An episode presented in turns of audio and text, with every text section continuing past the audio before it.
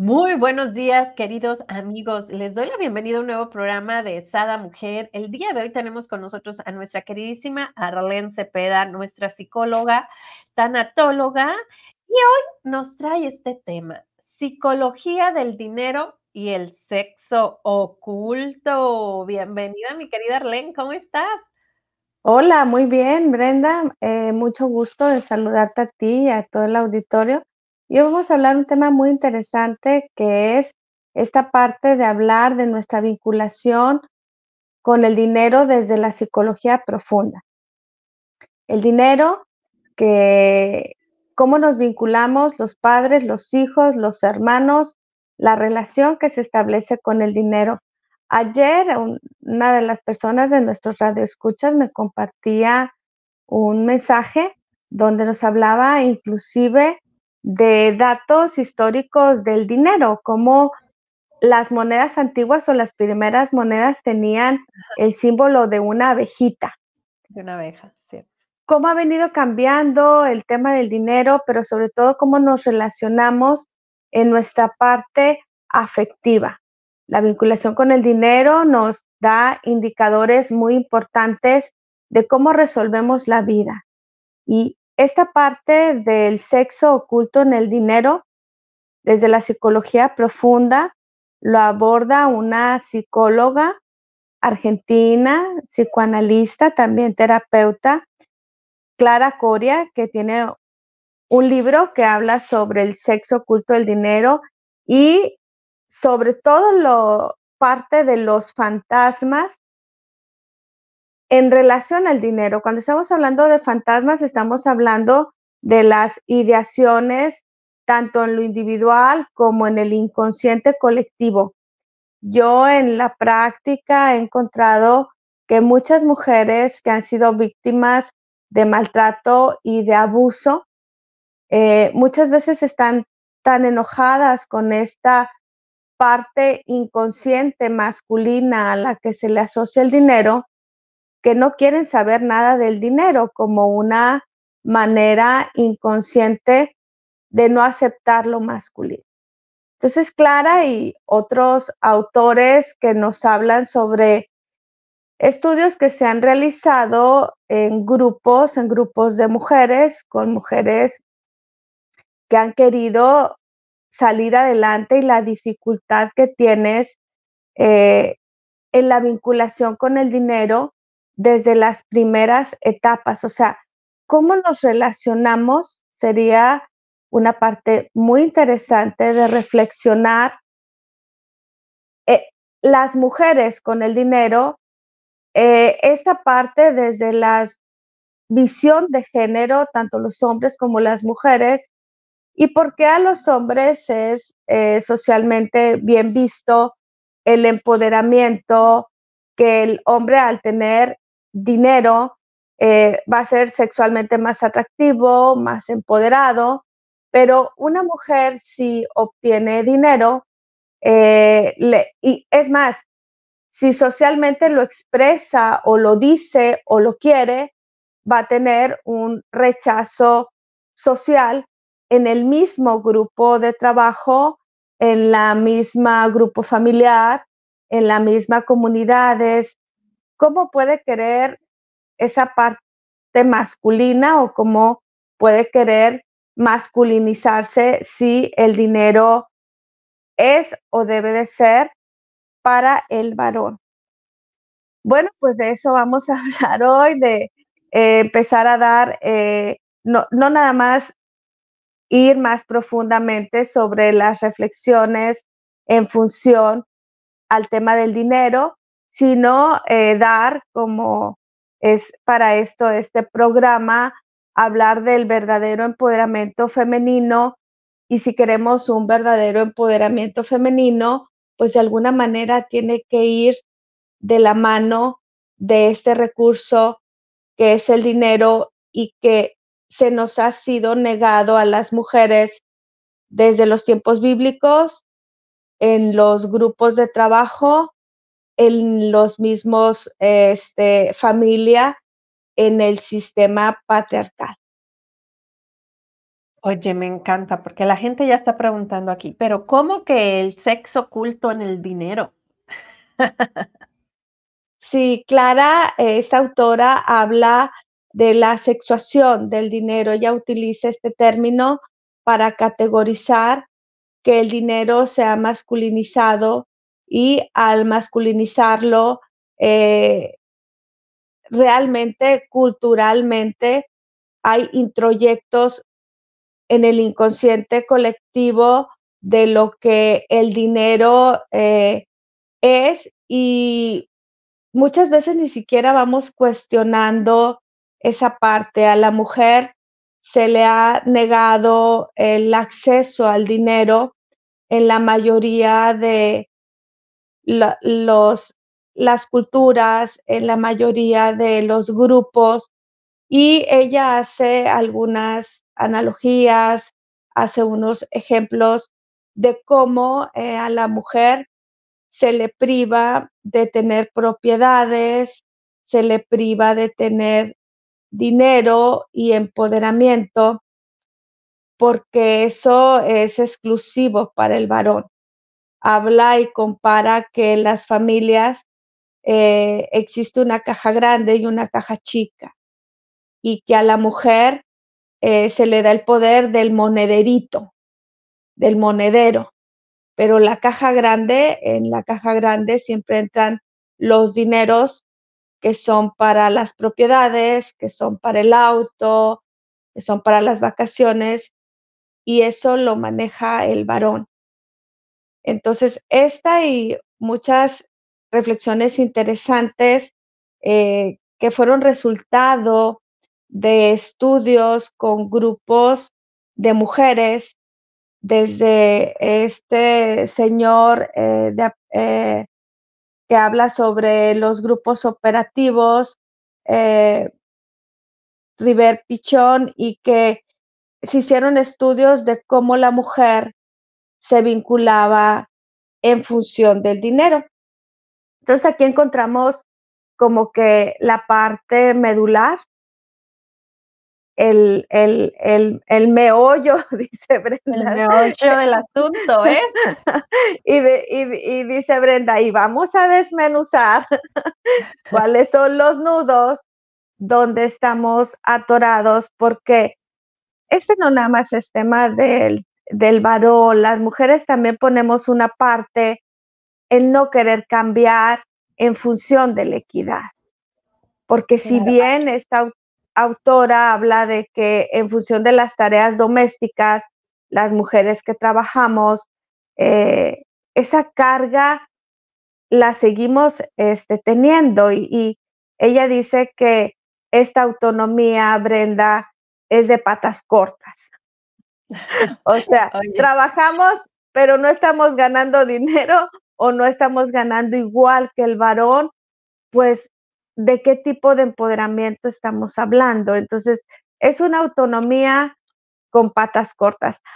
Aún, fíjate bien, en las mujeres eh, empoderadas o con autonomía, eh, esta autonomía, estos estudios nos indican pues que está muy limitada.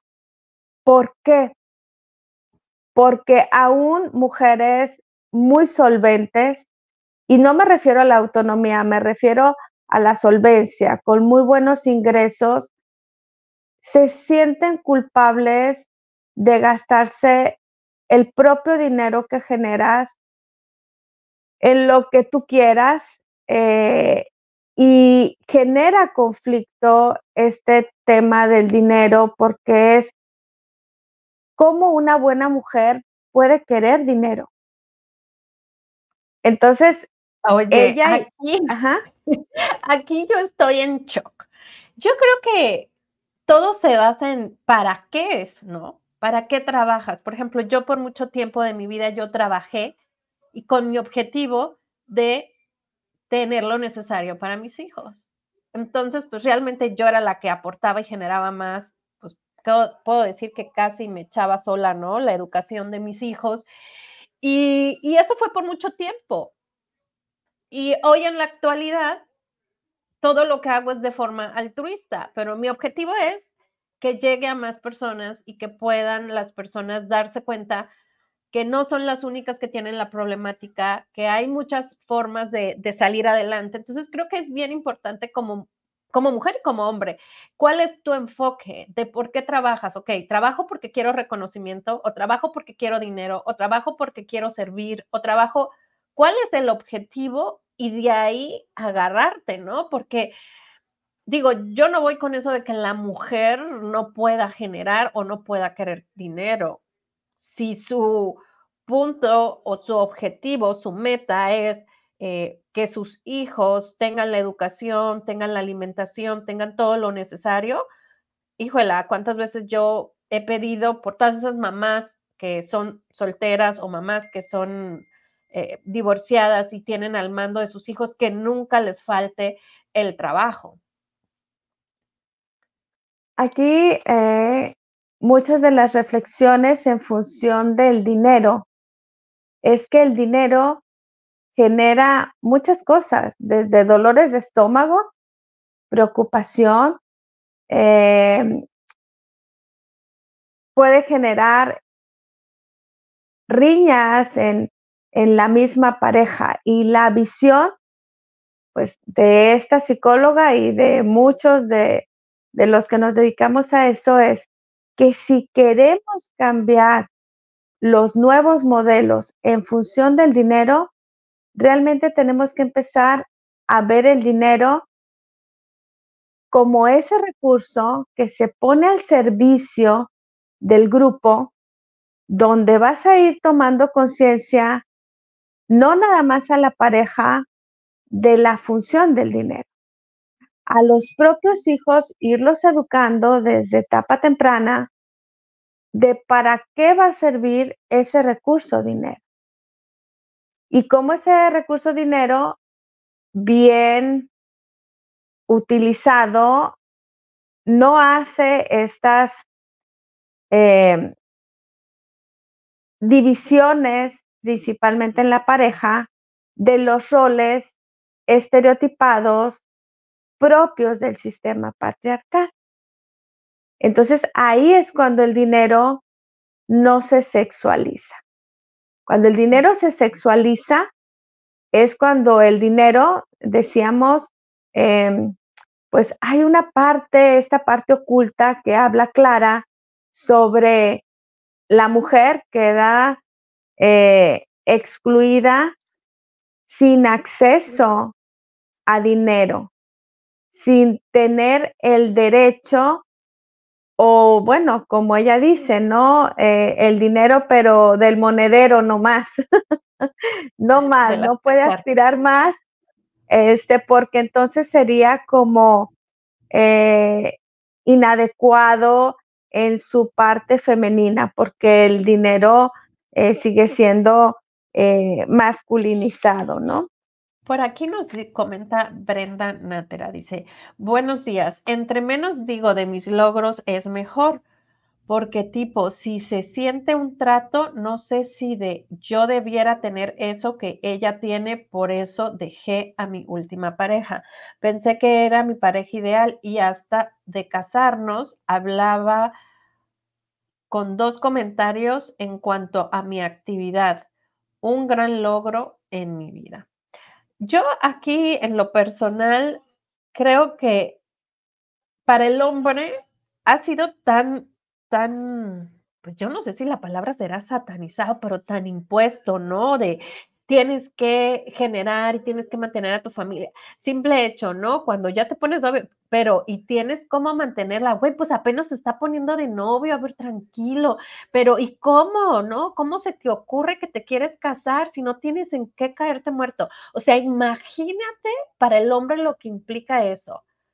Y luego para, que llegue la mujer, Para el pues hombre, ajá, implica, como tú dices, un peso social y me ha tocado atender muchos casos donde también, esa es la parte, ese es el nudo, Brenda, donde muchas mujeres también no quieren soltar o no quieren cambiar, aunque eh, digan que sí quieren esta equidad, porque en el fondo sigue acomodando este antiguo modelo.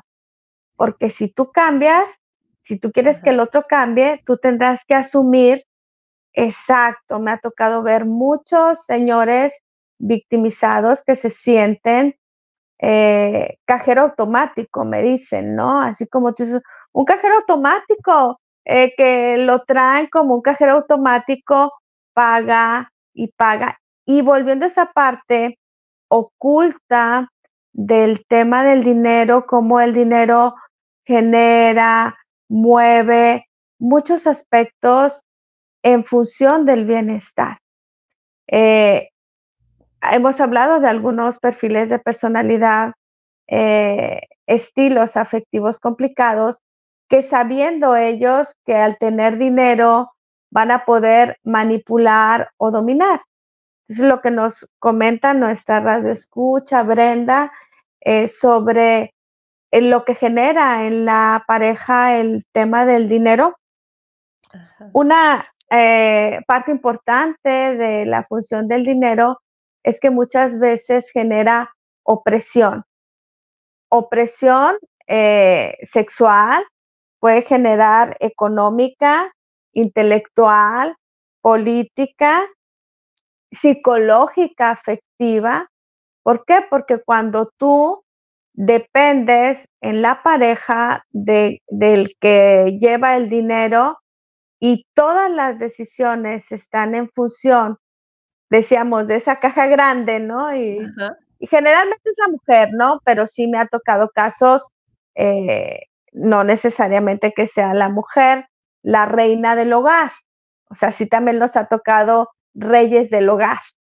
Aquí el tema es que no haya este quien toma totalmente la decisión en función del dinero. Y bueno, este es una propuesta que da esta autora Clara y muchos de los estudiosos contemporáneos de la psicología del dinero. O sea, esta parte psicológica profunda, la propuesta es ir cambiando precisamente todos estos fantasmas que decíamos que hablamos de fantasmas en psicología, es decir, todas esas ideas, decretos, tanto en lo individual como en lo colectivo del dinero, que escuchamos, que escuchamos desde las primeras etapas. Hay estudios que dicen que los niños que escucharon, por ejemplo, que los papás se quejaban de dinero, pues en la vida adulta muchas veces les va a costar mucho disfrutar del dinero.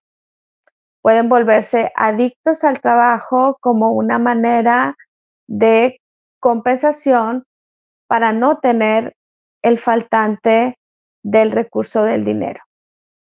O si en casa, en las primeras etapas, escuchaste que había carencia de dinero como un faltante, entonces puedes crecer como un adulto muy inseguro por esa falta de ese recurso. Entonces, el dinero es un tema profundo, psicológico, que no nada más tiene que ver con la figura del padre.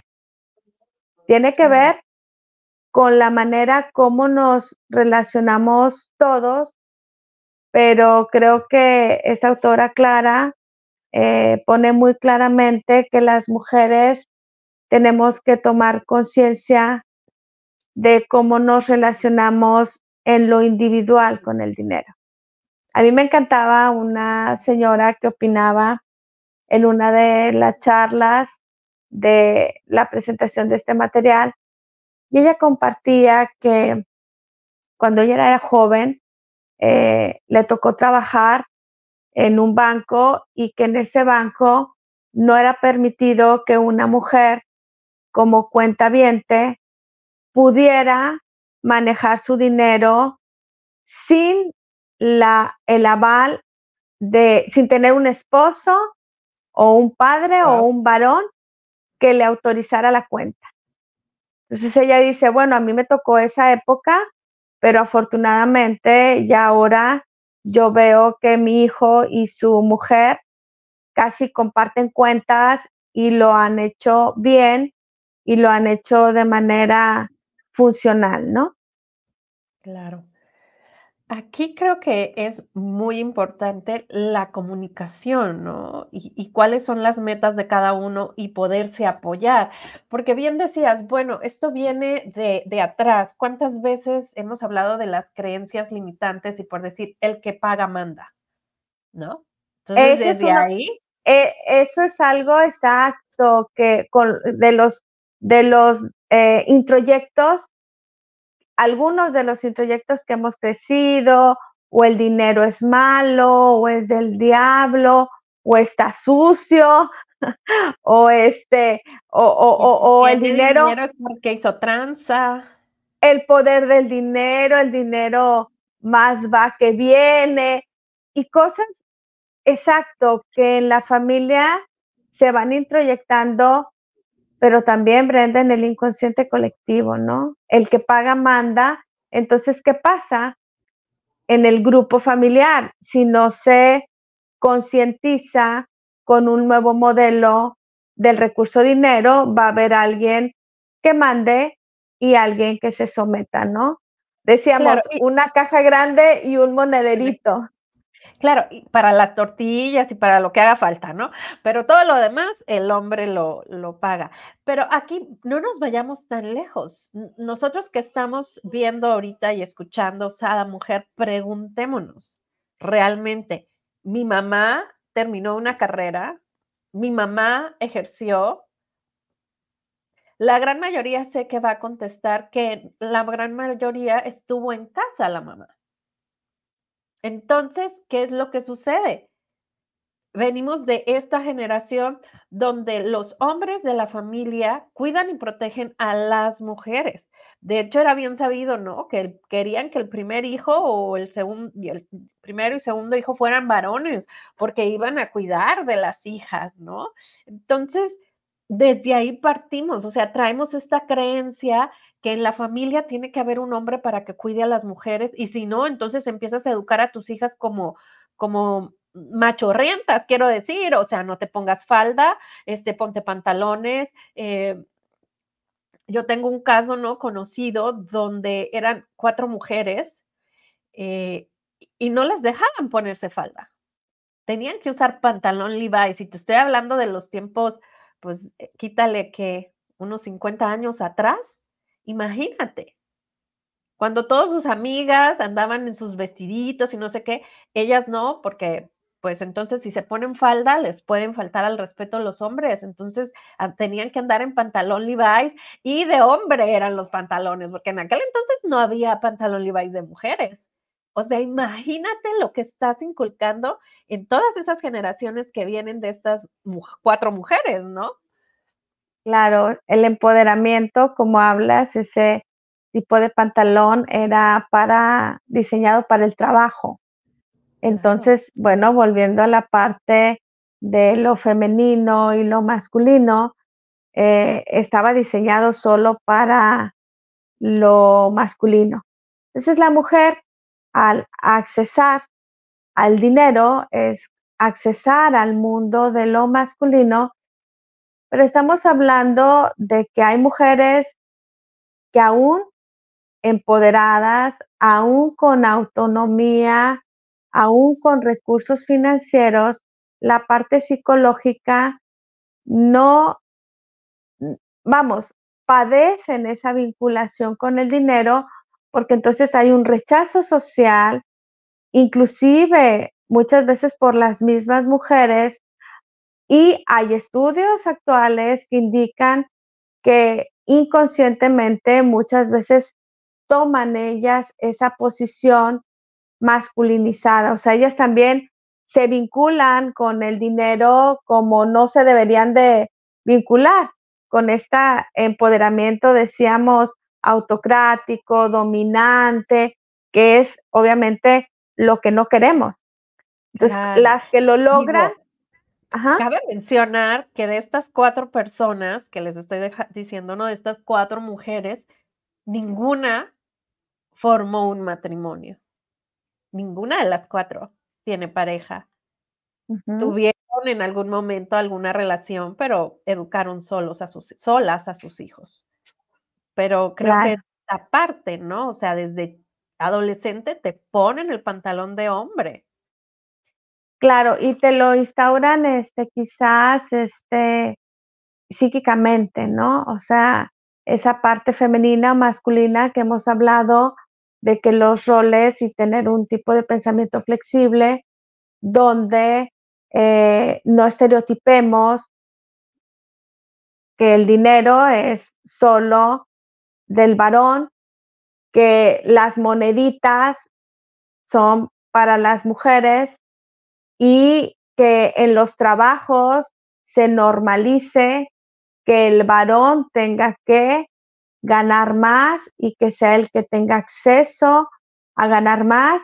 Y esa sí es una parte que las mujeres tenemos que revisar, que a veces nos cuesta voltear a ver porque también es un tema doloroso desde la inequidad de los grupos familiares. Al tocar estos temas es meternos a nuestros vínculos, es revisar cómo fue mi relación con el padre, revisar cómo fue la relación con los hermanos, revisar la relación con los mismos hijos en función del dinero. O sea, ¿cómo les voy a enseñar a mis hijos su educación financiera y la autonomía de que no dependan siempre de mí y que vayan por su propio recurso dinero? Sí, pues hemos visto familias eh, muy eh, que giran ¿no? alrededor del abuelo, de la abuela, en función de la expectativa de la herencia y cómo muchas veces hay un manipuleo por figuras muy autocráticas que tienen la moneda como Rico MacPato, no la va a soltar, no la va a compartir y tiene a todos de manera periférica eh, en el sistema familiar con la expectativa de que él tiene o ella tiene la moneda. Oye, me encanta, ¿no? Porque cuántas familias están al lado a lo mejor del papá o la mamá, y yo digo, de cierto modo, como mm, ganando, disque ellos, ¿no? Ese, esa herencia, pudiéramos decir, ¿no? O, ese testamento. Pero entre hermanos ni hay, ni hay relación, ni se llevan, ni nada, pero ahí están ahí están absorbiendo al papá o absorbiendo a la mamá, eh, metiéndose en las decisiones de ellos, cuando en realidad a la hora que se vayan, pues realmente créanme que igual y lo deja para una fundación y no les va a tocar nada, o sea, vivan la vida, disfrútenla y aporten. Yo digo, ¿cómo, ¿qué más pudiera ser que aportaras, ¿no? Para tu mamá, tu papá, que ya están grandes, en vez de estar pensando en qué me va a dejar, en qué me corresponde, es que la justicia, no, hombre, eso olvídalo, porque desde que lo haces de, de esta mentalidad, ¿no? Desde mi punto de vista, no te va a durar, no te va a durar ni un año.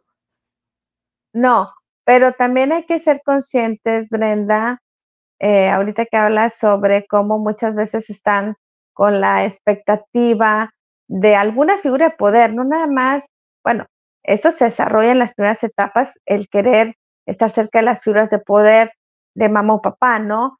Pero tú que has trabajado con, en empresas, en la parte administrativa, sabes también cómo muchas veces el querer estar cerca de las figuras de poder del jefe, la jefa, eh, sin hacer la tarea para obtener eh, eh, ese eh, empoderamiento, ¿no? Ese tipo de recurso sin hacerlo, como decías, de manera auténtica, genuina, ¿no? Y ahí es donde que decimos. ahí es donde el dinero se prostituye. Y, esa, esa, mm. esa, parte es fuerte, hablar de esta parte es fuerte, porque el dinero se puede prostituir en la misma relación de matrimonio, aunque tú tengas un matrimonio, si la vinculación, como tú bien comentas, no es realmente afectiva, pues el dinero, ahí es donde es esa línea delgada donde el dinero se prostituye, pues por así llamarlo. Siempre nos eh, piden que, recomendemos eh, películas, ya hemos recomendado algunas de estas mismas, pero creo que aquí podemos hacer ubicar muy bien estas etapas de lo que hemos venido hablando con estas ideas que tenemos sobre los fantasmas del dinero eh, en función de lo que muchas veces nosotros pensamos como hacer nuestra autoobservación de nuestra vinculación con el dinero, pero sobre todo analizar eh, cómo es en el contexto donde nos desarrollamos, porque, bueno, este programa que sale a varios países, eh, eh, podemos distinguir que también en cada este país o en cada región hay mujeres más castigadas, por así decirlo, en acceso al dinero. O sea, que prácticamente es imposible que ellas puedan accesar a ese tipo de empoderamiento. Y una película que, bueno, recomendaré ahora dos porque el tema da para mucho, pero una película donde podemos ver o ejemplificar mucho de lo que nos manejan estos autores contemporáneos sobre la psicología profunda del dinero, es la película de Salma Hayek, de El Callejón de los Milagros. Salma Hayek eh, se pone de novia como eh, suele pasar en muchas regiones de nuestro país. El novio se va a hacer dinero, como decía Brenda, porque las mujeres mandamos a los hombres a hacer dinero? O sea, tiene que hacerlo para merecer el amor. Entonces se va, eh, uno de los hermanos Bichir, se va a hacer dinero con la promesa de del amor, ¿no? Y ella eh, aparentemente con la promesa de esperarle ya que haga dinero y pueda merecer eh, su amor. Eh, la mamá, pues al ver que él se va y, no avanza en el tema del dinero, pues la mamá la oferta, ¿no? Al, al señor de, el, pudiente, ¿no? Un señor grande, empoderado, con dinero, que a la mamá le gustaba y dice, pues ya que no puedo accesar yo a este dinero, a este señor, que no tengo los atributos físicos deseables, pues oferta, digamos, a la hija. Eh, cuando regresa el, el, novio que fue a hacer dinero, que pasa todo lo que pasa en un país extranjero, alguien que va a hacer dinero, pues regresa, pero regresa y encuentra a la novia buena, eh, que esperaba ese amor consumarse, eh, pues que se dedica ya a prostituirse. Y esta parte de cómo vende el dinero, el amor, la mujer, eh, y cómo hay este intercambio donde hablábamos, donde el amor se prostituye o el afecto se cree que se tiene que comprar con dinero en este intercambio, bueno, pues es, es muy digno de análisis, no nada más el personaje de, de esta mujer, ¿no? Que pasa mucho y que refleja mucho del tema de cómo el amor se prostituye, la relación del amor y el dinero, y esto que habla sobre el sexo oculto del dinero, porque el dinero, nos guste o no, sigue sexualizado masculino. A ver, platícanos, ¿cuál es la siguiente película que nos vas a recomendar? La de Cosas Imposibles. Es una mujer que ella no e, es, eh, vive en una, también en Ciudad de México, eh, en un departamento muy pequeño, dependiendo de esa tiranía del esposo eh, que no le da dinero y que ella es codependiente. Eh, decíamos, no, no más del monedero y lo que él le daba, introyectó tanto el no ser merecedora de dinero que cuando el esposo muere, ella iba al súper y se le revelaba que acá en la mente su introyecto era que ella no merecía gastar dinero. Entonces es una película que les recomiendo de cómo ella tuvo que cambiar eso que comentabas, Brenda, que llamaste ideas limitantes. Y esas ideas limitantes, eh, bueno, esta mujer al final tiene un, un final feliz, diferente a la película de, Salma, porque acá ella rompe con esas ideas limitantes, no nada más en función al dinero, sino a su propia autonomía y hace las cosas que como mujer se le había negado, ¿no? Inclusive una de ellas es un viaje, volar en avión y rompe, bueno, pues con, con esas ideas limitantes eh, femeninas, no nada más en, en función del dinero.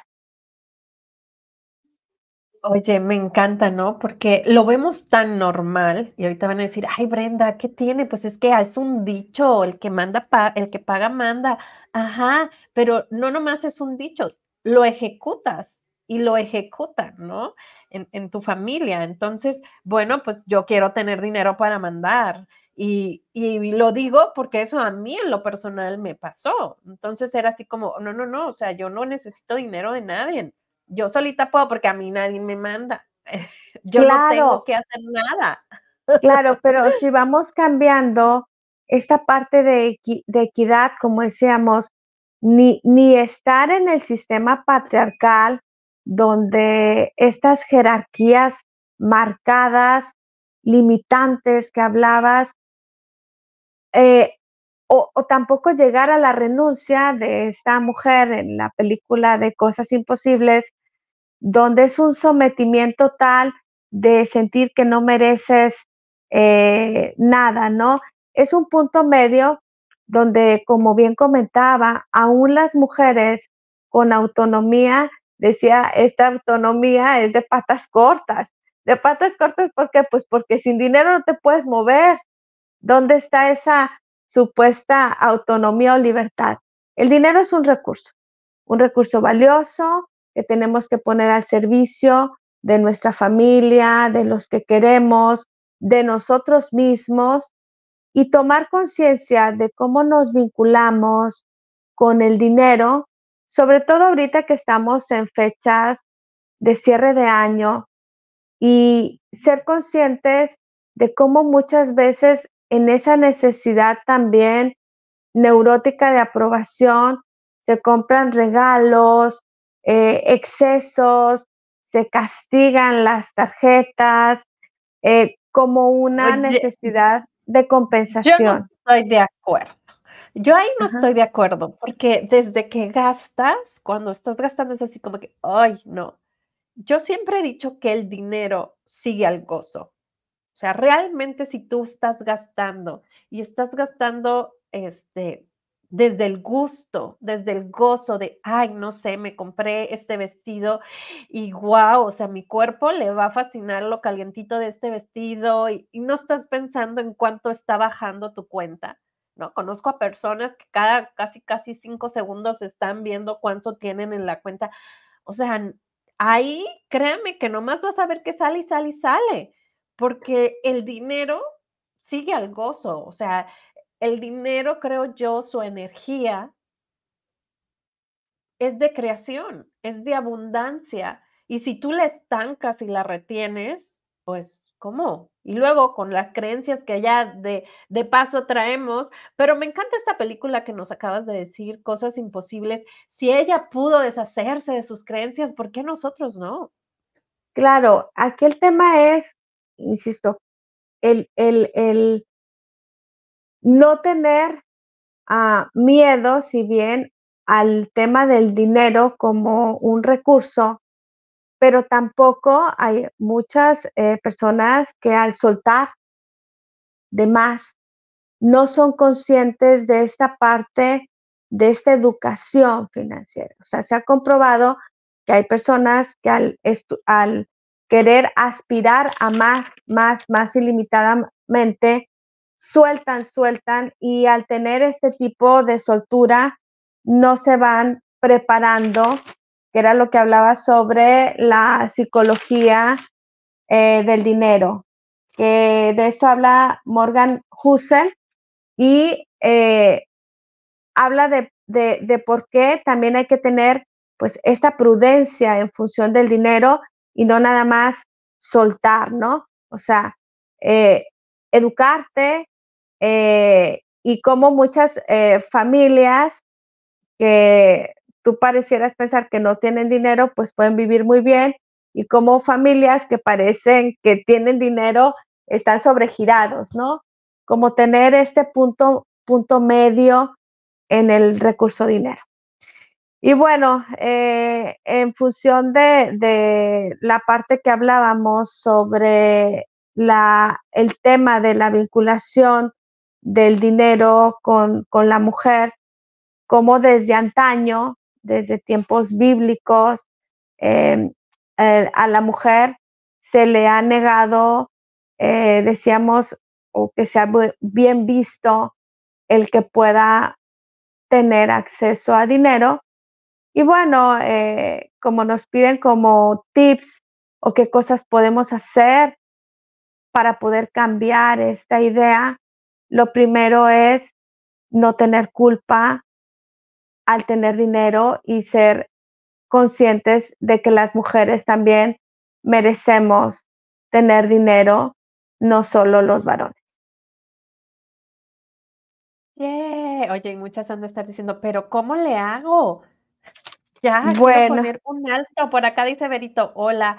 Nos vamos con unos tres tips de cómo le hacemos antes de cerrar, que ya se nos acabó el tiempo. Wow, ahora estuvo, eh, estuvimos muy, muy rápido en función del dinero. Bueno, pues eh, la propuesta de poder ir, a, decíamos, eh, con el dinero, primero es hacer cambios en esta subjetividad de la que hablábamos sobre las ideas limitantes, revisar cuáles pueden ser nuestras ideas limitantes para no quedarnos ahí atrapados en negarnos el acceso a dinero. Y un, primer, una primera eh, forma de ir por el dinero es cambiar, cambiar nuestra perspectiva del dinero, que decíamos ahí es donde está el nudo. Luego puede hacer una estrategia y esta estrategia tendrá que ser desde un modelo no jerárquico. O sea, el que no sea este modelo tradicional que decíamos patriarcal o autoritario, matriarcal, donde solo una figura tiene todo el empoderamiento. Y bueno, y pues por último, al cambiar este, estos modelos, eh, pues no, no manejar esta doble moral, ¿no? Realmente aplicarla, porque si vamos a compartir esa división, estos nuevos acuerdos, que también sean las tareas en casa eh, o esa responsabilidad también sea dividida. Oye, me encanta, ¿no? Mi marido le decía a Gabriel, Gabriel, ¿cuándo vas a empezar a lavar tu ropa? Y le contesto yo, cuando tú la laves, papá. Y dice, mañana, mañana. Oye, y sí, ¿no? O sea, desde ahí partimos. Y mira que mi marido ayuda mucho, este, pero sí, definitivamente hay, hay cosas que nosotros las mujeres no soltamos. También creo que es parte de nosotros, ¿no? Era lo que comentaba sobre esta, o sea, ser realmente honestos. Las mujeres realmente queremos cambiar ese, ese tipo de varón, porque lo podemos decir, pero qué mensajes hacemos, cómo educamos a los varones, cómo nos relacionamos, que una felicitación. Ayer fue el Día de, del Hombre, ¿sí? Y estuvieron mandando muchos mensajes, los felicitamos.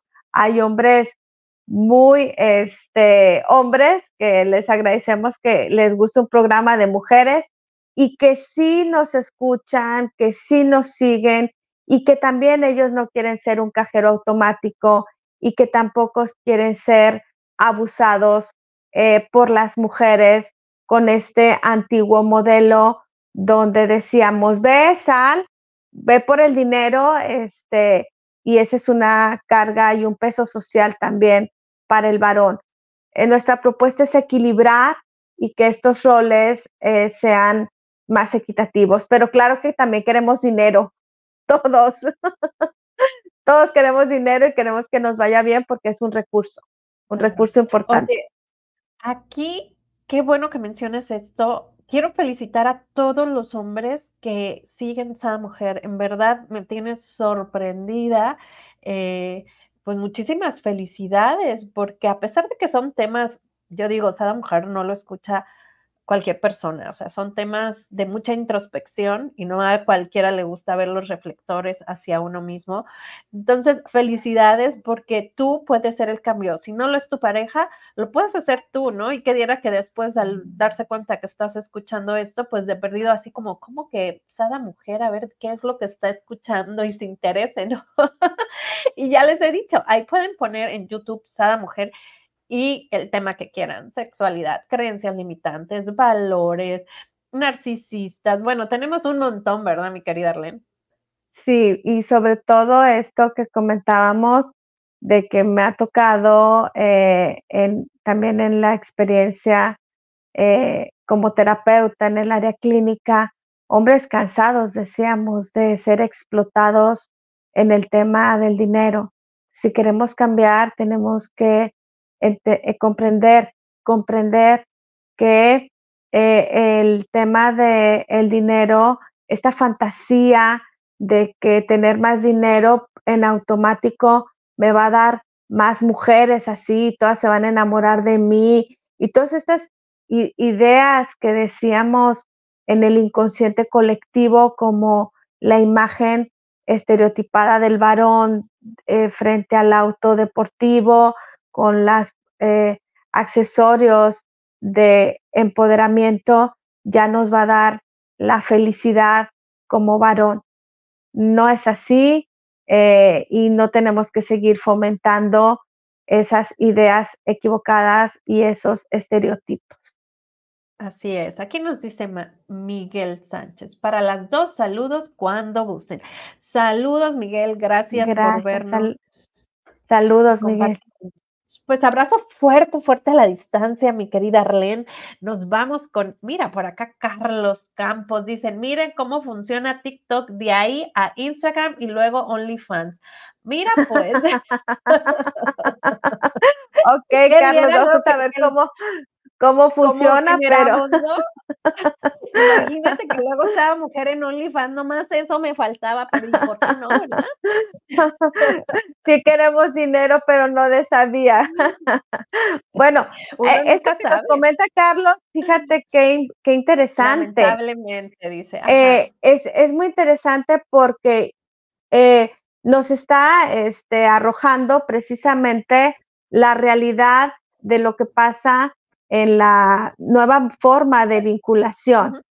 que, que, ya hablamos del dinero, Carlos, y me parece que podríamos hablar muy interesante de la nueva vinculación en este sentido en la parte de la sexualidad. Eso ocuparíamos un nuevo programa en el piso. Bueno, Carlos, pues te damos las gracias porque nos has dado material para el próximo tema con nuestra queridísima tanatóloga y psicóloga Arlen Cepeda. Abrazo fuerte, fuerte a la distancia. Gracias por vernos, por darnos like y compartirnos. Que tengan un bendecido día.